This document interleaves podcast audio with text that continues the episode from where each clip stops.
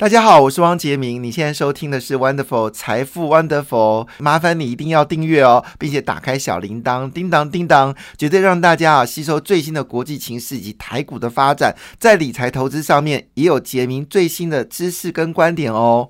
好，今天是呃细尾礼拜细尾礼拜和哈，啊，今天今天是拜狗啊哈，时间时间过得就快，那就近哎哈，那过来就是三天的假期啊。那当然呃，昨天台股表现的非常强劲哦，就是虽然是小涨，但是呢，其实表现的很强劲。果不其然，美国股市也跟着走高。昨天最亮眼的股票呢，就是 Meta 啊，Facebook 啊。那么昨天呢，一口气飙涨了十四个百分点了，使得纳斯达克呢就直接被一档股票呢。推动上涨了二点四个百分点，当然，费半指数也有走高，这是连续第二天上涨啊，是那昨天涨幅又呃又跟前天比呢，其实差不了多少，但也是上涨，上涨了零点六四个百分点哦。那么市场气氛呢，似乎有比较偏向乐观的气氛哦，其实也没什么特别，反正记得哈，二十三号到二十七号股票一跌难涨，就是记得这件事情。然后呢，股票呢是在这个。十号到二十号之间呢，一涨难跌哈，就是很单纯，就是一个季节性的循环。好，那昨天大家很在乎的是台积电啊，台积电 ADR 呢上涨了，涨了一点七三个百分点。有分析师认为说，现在是买进台积电最佳的时机啊。那你各自你自己评估了哈。那联电涨幅更惊人，联电涨了二点八六个百分点，所以证明工商时报是对的哈。经济日报可能讲的比较不对哈。那么工商时报说联电呢是说这个呃就是。车用晶片的需求会大幅的增加，联电的业绩会持续走高哈，但是呃，经济日报比较悲观哈，所以连这个中央时报是赢的哈。那昨天联电的 ADR 是上涨二点八六个百分点，涨幅比台积电还多哈。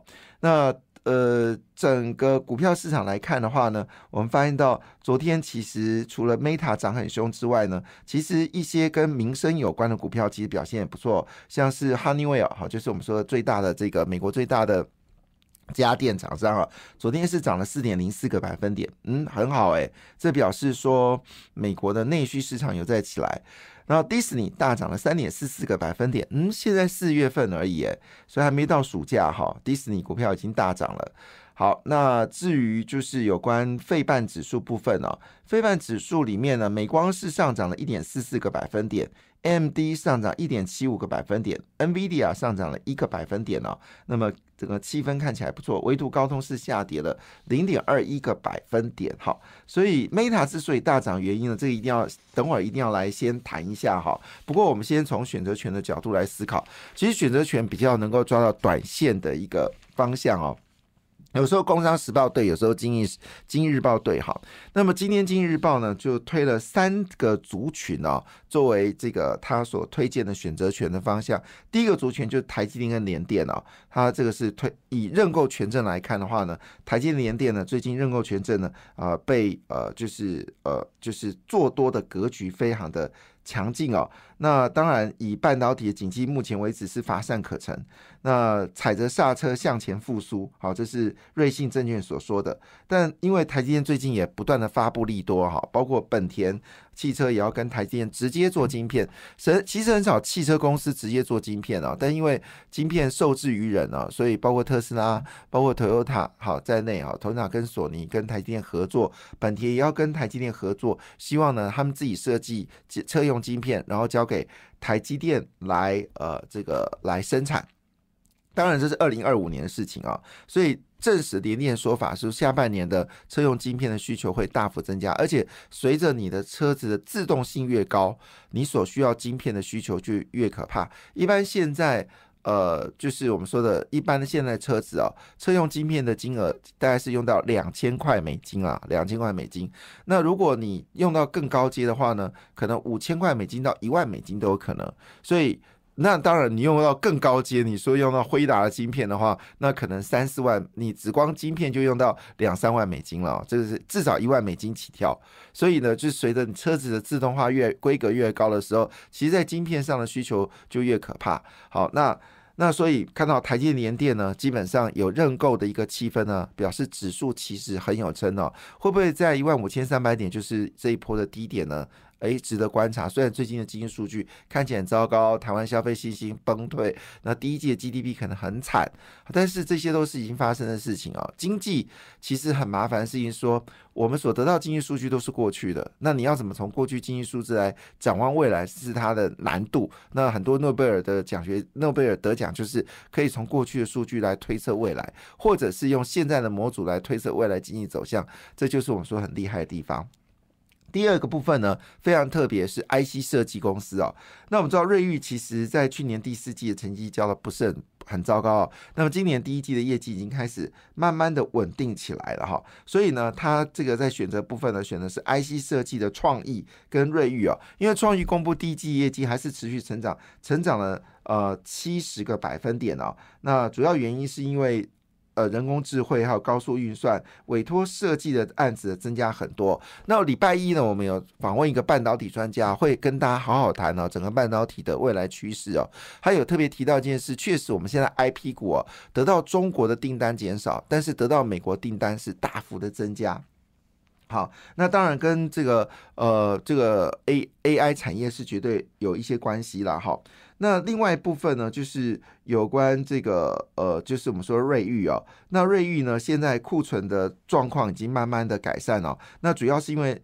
接慢慢接近到暑假了，所以消费电子跟游戏机需求的以太网路的需求呢有在增加，所以瑞玉呢也变成是所谓的呃这个呃就是我们说的这个选择权。当然衍生出来，昨天的 IP 股是全面的走高哈，这也是制裁权啊，就智慧财产。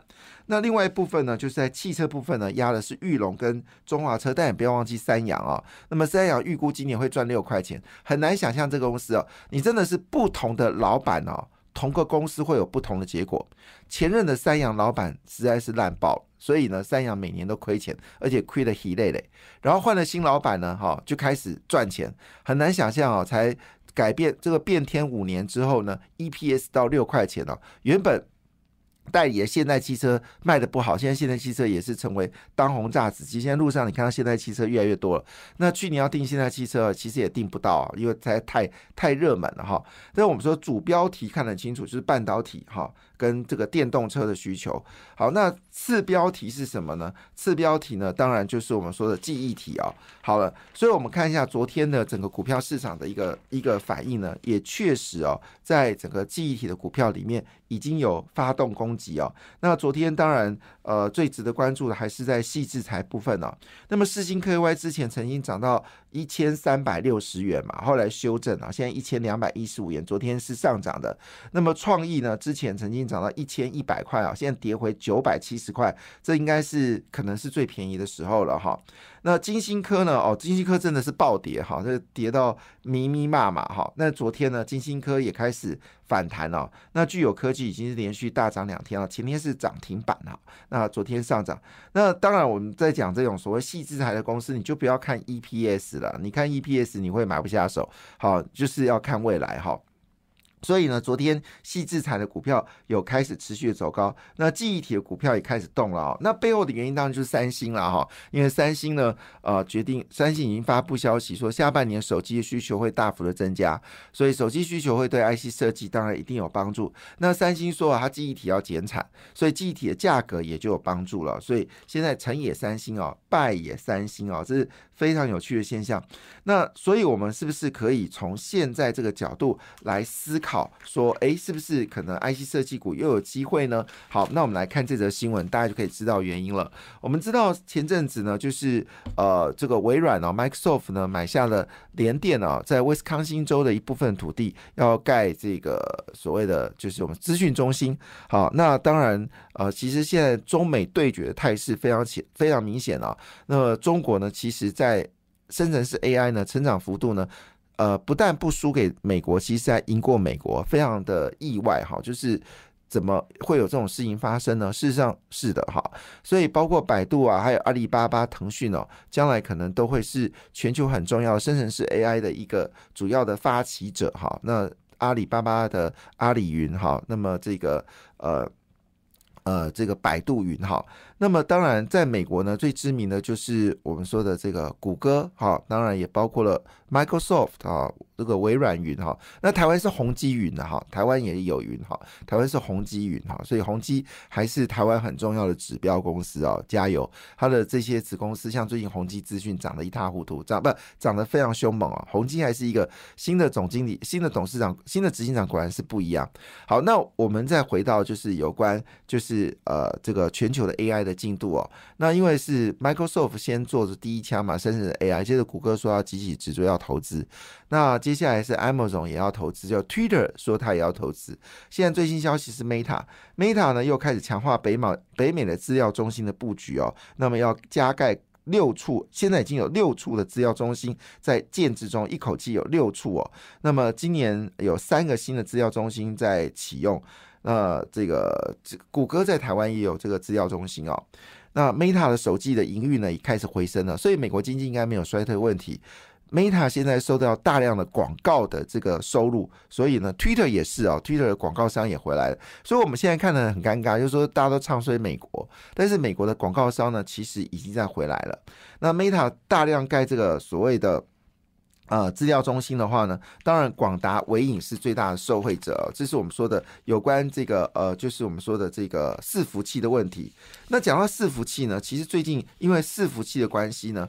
呃，有这个散热模组股票又开始动了，大家可以注意到，像双红啊、旗红啊、建策，好，建策股价其实不便宜啊。那但是呢，还会继续上涨了。那主要是因为英特尔跟 AMD 呢陆续推出新一代伺服器晶片哦，那高效能的热散器的规格也同步回升了。那包括英英特尔 Ingo Stream 啊。这个新平台第三季就逐渐的放量，所以除了我们说的所谓的伺服器啊，就是资料中心不断建制之外呢，其实包括 AMD 跟英特尔两大这个呃这个厂商呢，也开始哦在发展新的好这个所谓的伺服器的晶片了。那当然这部分说散热模组，它会是最大受惠者，讲的是呃建测啦，哈双红啊旗红，那么他们其实业绩看起来也确实不错，双红月增率是三十八点二。非常漂亮，三十八点二月增率，月增率跟上个月的月增率哦。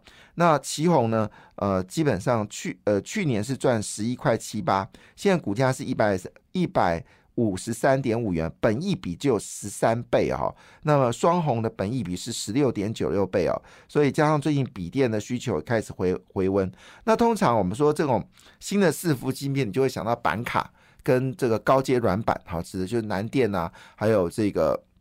新兴，好，那事实上现在新兴的选择权也开始热起来了，所以电子业好像有那么一点点感觉，第二季有回温的一个状况，哈，这是蛮有趣的现象。另外就是高价股这个翔硕，那么翔硕是 M D 很重要的伙伴哦，那么翔硕呢，呃，公布的这个三月份的营收呢非常可怕，三月份的这个月增率是高达七十二点二五个百分点。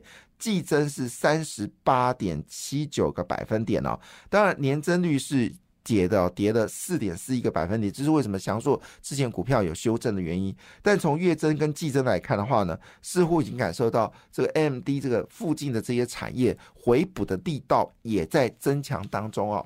那当然，我们刚刚谈到 I P 股呢，I P 股里面当然台湾就不能不。注意到，除了我们说具有啊、创意啊、世星啊、M 三十一、M 三十一最近也有利多在产生哦，所以台湾这个其实还有很多 IP 股还没上市了哈。但主要的这些 IP 股就是我们说的 M 三十一啊、创意啊，还有这个具有科技啊，还有这个是主要的所谓的 IP 股啊。那 IP 股为什么可以呃有这么高的本益比呢？其实背后原因是因为它没有存货的问题啊。它没有直接存货的问题，它有间接存货的问题。所谓直接存货，就是说它并不需要存货，因为它是卖制裁权嘛。当然，当然它的。上呃下游的需求者，如果库存高的话，那当然对他的需求就会影响。不过问题来就是这些虽然他们库存高，可是他们还要研发新一波的晶片，所以还是需要这些 IP 公司提供他们的制裁权。好，所以即便有存货，但是需求还在那边，但是它波动性会比较剧烈哈。那当然，最近跌很凶的金星科，呃，不断的放消息啊，就是放消息说它有多强，可是呢，之前都没有效果。那我们来看，那这个效果会不会有帮忙哈？就是呢，有一个特定的美国大厂，那这个美国大厂，要么就是博通嘛，要不然就是高通啊，啊，要不然就是应该就是博通、高通，要不然我也想不出什么大厂。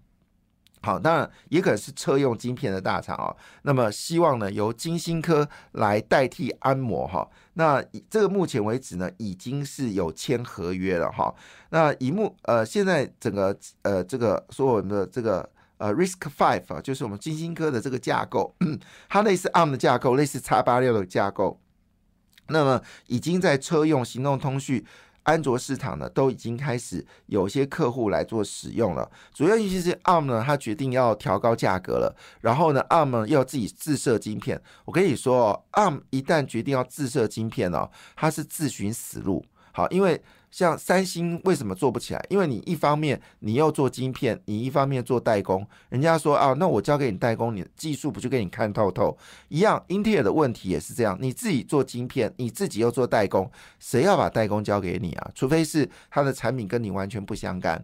那么 on 基本上你就是提供 IP，那你就直接卖 IP 就好了。就你这 IP 厂商自己还设计晶片。那原本我设计晶片公司啊，想到啊，我用你 ARM，将来我就跟你是竞争者。可是你自己本身是软体的设计者，你又是晶片设计者，我当然跟你切割啊。所以那当然 ARM 有苦难言，因为他想上市，他想上市赚更多的钱，所以不断的发布更多的讯息，所以迫使更多的设计厂商要从 ARM 的角度设到这个 RISC-V。这个金星科这样的一个设计哦，所以呢，最近大跌并不代表故事结束，恐怕是另外一个故事的开始哦，也值得留意。另外呢，当然就是我们说荣钢跟这个呃荣泰啊，哇，最近这个所谓的航空业的股票呢，其实也是相当好，提供大家做参考。感谢你的收听，也祝福你投资顺利，荷包一定要给它满满哦。请订阅杰明的 Podcast 跟 YouTube 频道财富 Wonderful，感谢谢谢 Lola。